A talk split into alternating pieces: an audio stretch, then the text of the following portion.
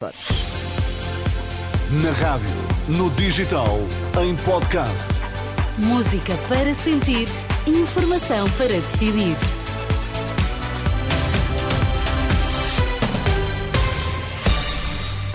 Está tudo postos para as notícias das duas. André, quais são agora os temas em destaque?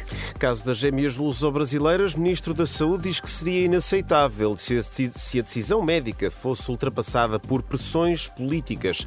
Boris Johnson pede desculpa pela forma como geriu a crise Covid quando era Primeiro-Ministro do Reino Unido. Notícias das duas, tudo a postos com o André Rodrigues. Informação para decidir na Renascença.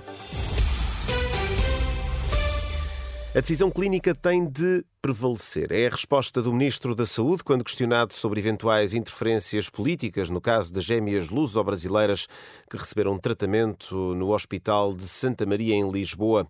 Manuel Pizarro afasta a ideia de que o tratamento tenha resultado de um qualquer pedido de favores. O ministro diz mesmo que seria inaceitável que uma decisão médica fosse ultrapassada por uma interferência política. O que nós procuramos fazer nestes casos é, é, enfim, enviar aquilo ao serviço, eh, vejam lá se esta pessoa tem razão, vejam lá se de facto o tratamento correu como a pessoa diz, ah, e depois o que acontece nos serviços, olha, na maior parte dos casos não tenho, não tenho feedback, espero que as pessoas procurem tratar, mas como espero que procurem tratar bem todas as pessoas que os procuram. Mas estranharia se a decisão médica fosse ultrapassada por uma decisão, uma pressão política. Não, isso considero, considero mesmo inaceitável. A decisão clínica tem que prevalecer num serviço de saúde e tem absoluta prioridade sob todos os pontos de vista. Isso, isso, isso é que seria mesmo inaceitável. Manuel Pizarro, Ministro da Saúde, esta quarta-feira no Porto, declarações recolhidas pela RTP e o Primeiro-Ministro António Costa sobre este caso garante que o seu gabinete, o gabinete do Primeiro-Ministro, seguiu todos os procedimentos previstos. Relativamente ao que diz respeito ao meu gabinete, eh, nós já confirmamos, recebemos uma comunicação da Casa Civil da Presidência da República, entre muitas outras que recebemos, e fazemos o que habitualmente fazemos com esse expediente. Há um reencaminhamento para os ministérios competentes em razão da matéria. Ponto final. António Costa, o Primeiro-Ministro, esta quarta-feira no Porto, declarações à margem da iniciativa Governo Mais Próximo, que culmina esta quinta-feira com a reunião do Conselho de Ministros. Os militares não trabalham de improviso. A frase é do chefe do Estado-Maior do Exército, que defende um investimento permanente nas Forças Armadas.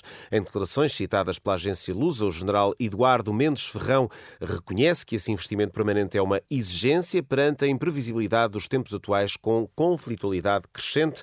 O chefe do Estado-Maior do Exército refere-se em particular às guerras no Médio Oriente, Ucrânia e também em África. Oficiais da PSP pedem ao Presidente da República que intervenha no que dizem ser a discriminação da PSP e da GNR em relação à Polícia Judiciária.